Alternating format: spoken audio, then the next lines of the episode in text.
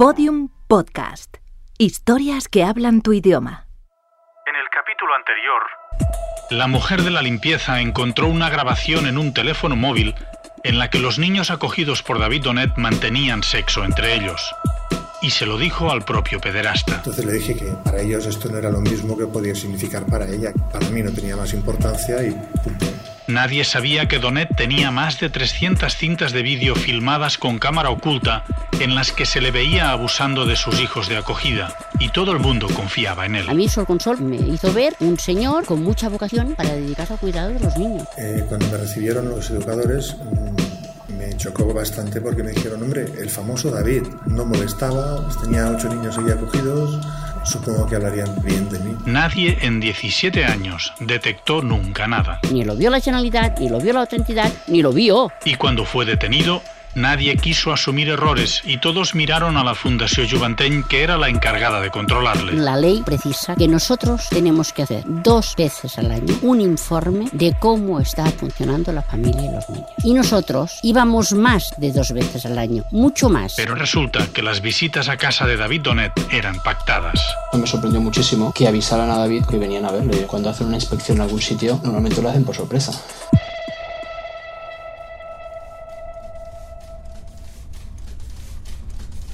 Nosotros no inspeccionamos.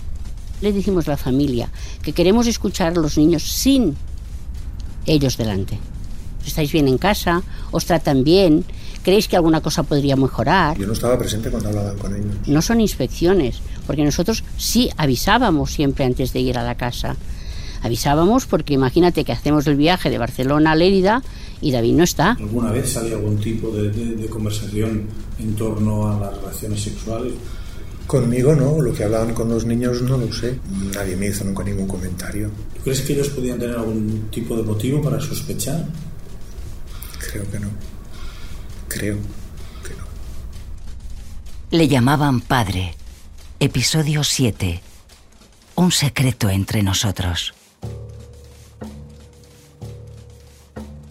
Hola, me llamo Carles Porta y a estas alturas de la historia me sigue pareciendo asombroso que nadie sospechara nada de los abusos continuados que durante 17 años había sufrido un grupo de menores por parte de David Donet, su padre de acogida. Estos niños iban a la escuela. Estos niños tienen una EAIA que hace un seguimiento. EAIA, Equipo de Atención a la Infancia y la Adolescencia. Los niños de David Donet iban al psicólogo público y a la psicóloga privada. Nunca detectó nada. Una psicóloga. Estos niños iban al CISMIC. CESMIC, Centro de Salud Mental Infantil y Juvenil. Estos niños iban a la familia biológica. ¿Tú crees que un niño que vive mal lo que está pasando no lo cuenta a su padre y a su madre? Yo te aseguro que la sangre tira. Estos niños no cuentan nada. Aquí hay cantidades de servicios que están metidos en este caso. Ni los profesores, ni los médicos que atendían. Tuvimos uno, una crisis de adolescencia, lo tuvimos ingresado 15 días. Y nadie nos dijo nunca la más pequeña sospecha. Nunca. Nadie, nadie, nadie.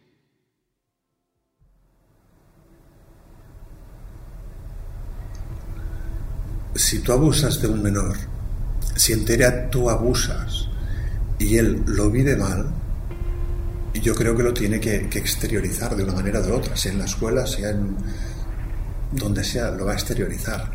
Incluso, a ver, estamos hablando de Sandy, de varios más que iban a una psicóloga semanalmente en, esta relación que yo mantenía con ellos. No había ni amenazas, ni había violencia, ni había nada. Era un, una relación de mutuo acuerdo. Bueno, no sé, yo quiero pensar que era eso.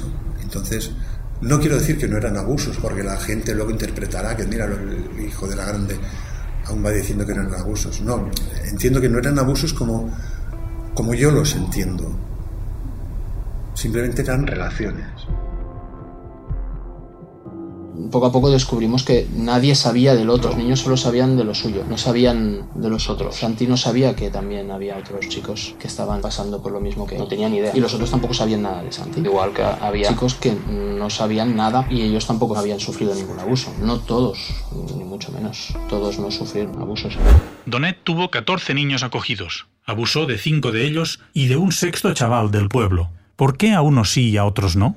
descubrimos unas anotaciones que parecían como un test en su agenda, bueno, en su libreta, una libreta que recogimos de donde estaban las cintas. Parecía como un test de valoración del menor, como un test para saber si el niño era propenso a entrar en el juego. Primero, ya de pequeños, películas porno, que eso fuera normal, y poco a poco ir paso a paso encontramos algunas anotaciones sobre esto y excels de los actos numerados, el día tal una vez, el día tal dos veces,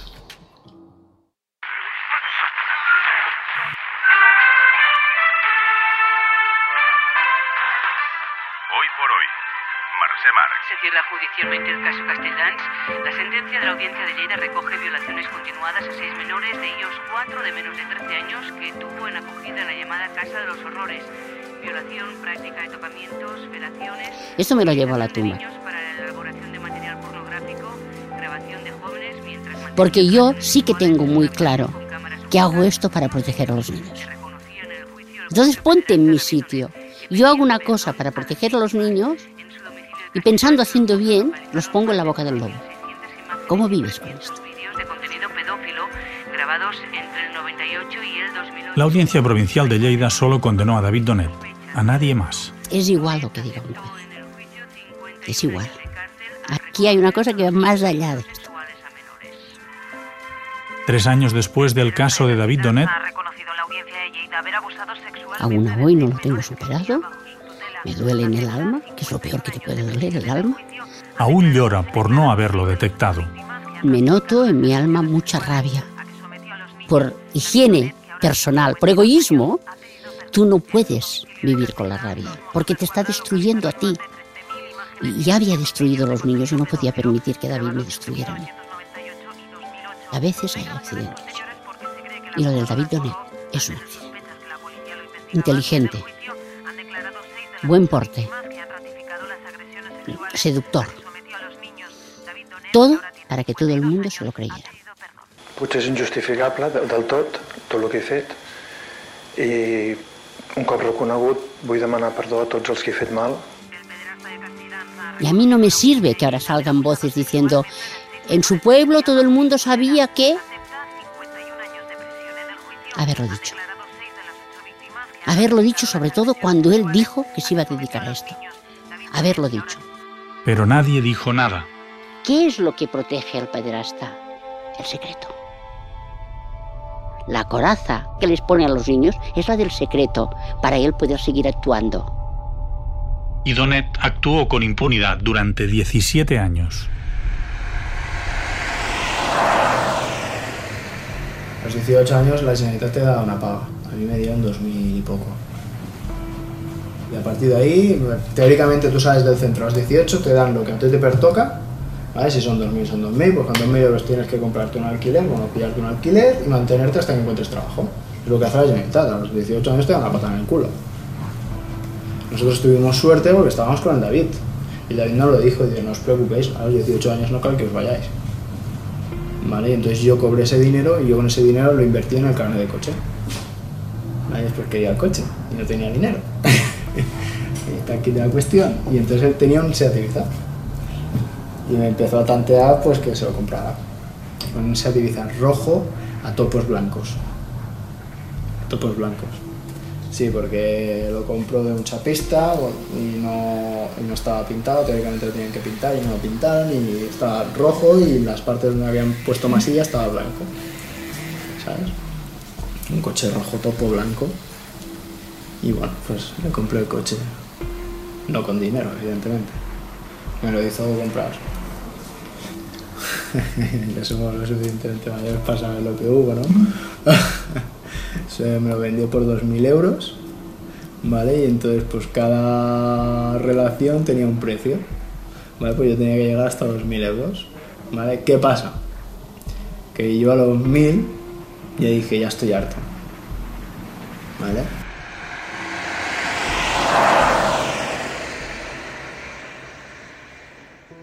Según Santi, ahí se acabaron las relaciones sexuales. Estoy muy enganchada igual que él enganchaba de mí. La relación entre Santi y David es difícil de analizar desde fuera. A pesar de lo que me hiciera y tal, la verdad es que estuve, estuve muy unido a él. Ese niño Y yo con el David siempre he tenido una relación de padre e hijo. ese adolescente. Pero yo lo quería de otra forma y él me quería de otra forma. No, en ese aspecto no coincidíamos mucho. Siempre ha echado de menos una figura paterna. Pero yo lo quería como un padre.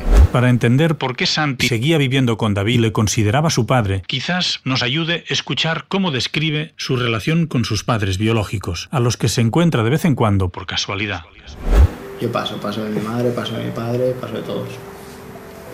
De la misma manera que ellos pasan de mí, yo paso de ellos. No me aportan nada, solamente a ese le puedo dejar dinero. ¿Dónde se ha visto eso? Pues eres tú el que me tiene que dar dinero a mí. Que ya te daré, que ya te daré, que ya te daré. Pero llevo años esperando que me dé. Oh, que eres mi hijo, que soy tu padre, que yo soy tu padre, un respeto. Me río de él, le digo siempre que es un miserable. Y mira, ¿ves? Tú en la barra del bar, aquí muerto de asco, das asco. Y borracho. Me siento superior cuando lo veo a él. ¿vale? Porque veo que yo no soy él. Tú eres más mayor que yo, pero yo soy mucho más grande que tú. Es algo orgulloso porque me siento bien. Y con mi madre igual, siempre le recuerdo la mierda de vida que tiene. Yo siempre se lo recuerdo. Mira qué mierda de vida tienes, eres una yonki y una prostituta. Como la rabia, ¿no? Tienes que sacarla de alguna manera. Pero a pesar de todo, igual tiene, puedes tener el momento, pero es que no me afectan, no, no me quitan el sueño. Deseaba cumplir los 18 para irme de aquí. Pero es que aquí conozco mucha gente. Al final dices, a ver, he montado la empresa, ¿sabes? Volver a conocer gente es, un palo. Es que he visto tantos ya, es que tengo tantos padres que me gustaría que fueran míos, ¿sabes? Y tantos niños de papá que no se lo merecen. Que, bueno, supongo que también a veces es la envidia, ¿no? Que ves ahí que tiene el padre, que es su padre biológico, lo está apoyando, le está ayudando, se lo está pagando todo, y encima lo trata mal. Y me da una rabia, me da un, ¿sabes? Un, un ardor por dentro cuando veo que un puto niño de papá lo está desaprovechando y yo que no tengo nada, me gustaría estar en su... ¿sabes? He tenido lo más parecido a un padre David y mira lo que ha pasado y ya me he vuelto a quedar sin padre. ¿Sabes? Y, joder, tener a tu padre biológico al lado que te ayude a comprar el coche, que te ayude a comprar tu casa, que te vale aquí, te vale allá. Yo eso no lo tengo. No me lo compro yo, no me lo compra nadie. Mi boda no sé ni quién me la va a pagar. ¿Quién me va a pagar a mí mi boda? Normalmente la pagan los padres, ¿no? A mí quién coño va a pagar nada. ¿Tú te sientes abusado? ¿Qué es para ti el ser abusado? ¿Eso te ha destrozado, marcado? ¿Cómo lo vives?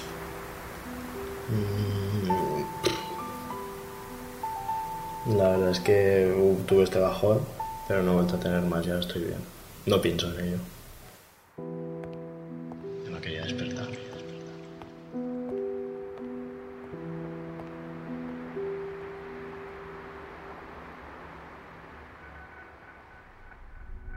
David sigue en la prisión de Lleida, donde trabaja en la imprenta.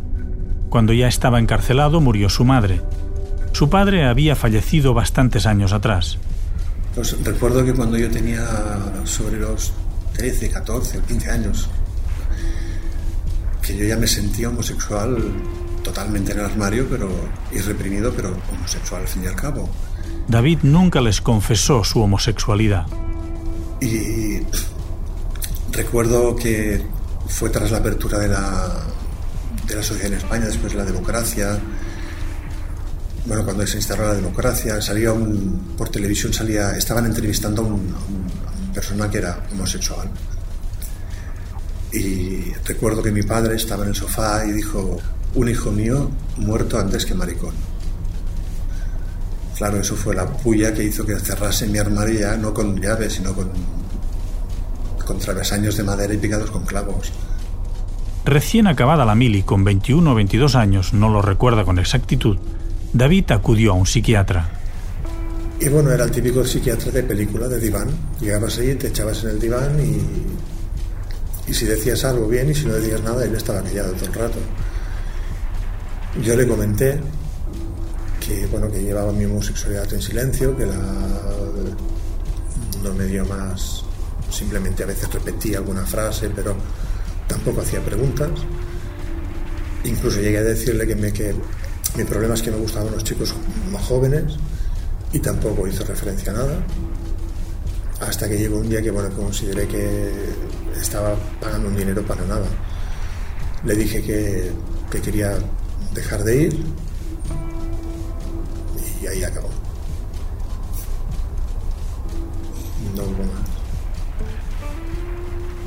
Buscaba eso. Sí, una fórmula mágica, una varita que me hiciese cambiar. Bueno, que toda mi vida me he sentido raro, diferente. No encajo ni en el mundo hetero ni en el mundo homosexual. No encajo en ninguno de los mundos. Entonces estoy en tierra de nadie.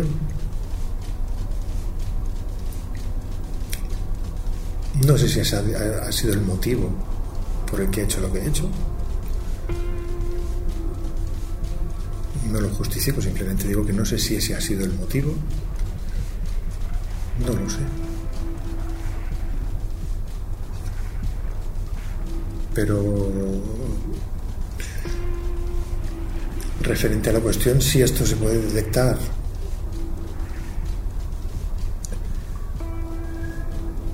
es que insisto yo quisiera hablar con un profesional o una profesional que me lo dijese pero evidentemente que sea un buen o buena profesional que me diga si realmente hay ya no un tratamiento, sino una detección para saber por dónde cojeas y, coño, pues llevar tu vida por otro lado.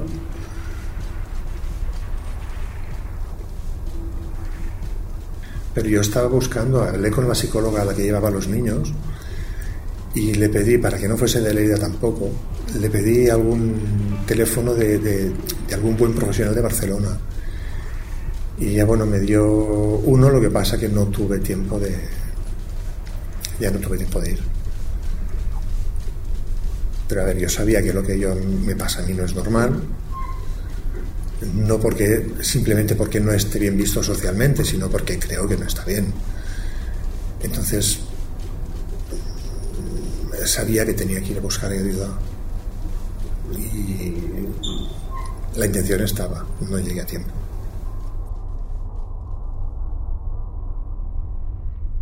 Cuando hablé con David Donet en la prisión, le pedí que se presentase. Esta fue la conversación, su despedida. Soy David Donet, estoy aquí en el centro penitenciario de Ponel con una buena condena por abusos de menores, según la sentencia. La condena era de 51 años, pero me han hecho una limitación de condena a 20 años. Bueno, ¿qué quieres que la gente sepa de ti?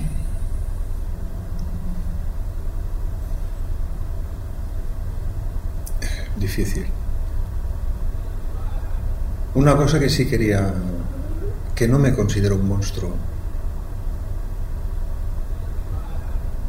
Quizá he hecho, no, quizá no, seguro. He hecho cosas que no están bien, pero no me considero un monstruo. He cometido errores, pero sigo siendo una persona. Eso tal vez es importante, ¿no?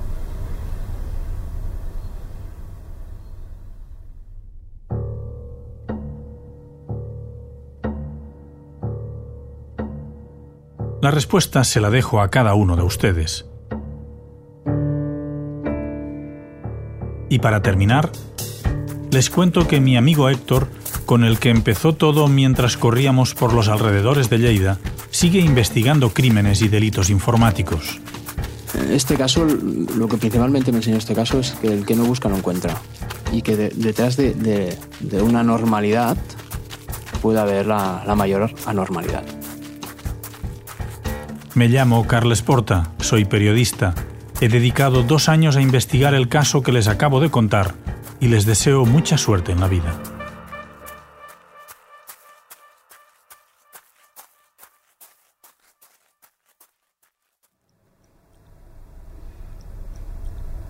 como las víctimas de Castelldán. Pueden ser abusadores el día de mañana, pueden serlo. La estadística lo dice. Aunque no creo que lo harán. Lo he pensado. ¿Qué va? ¿Cómo era abusador?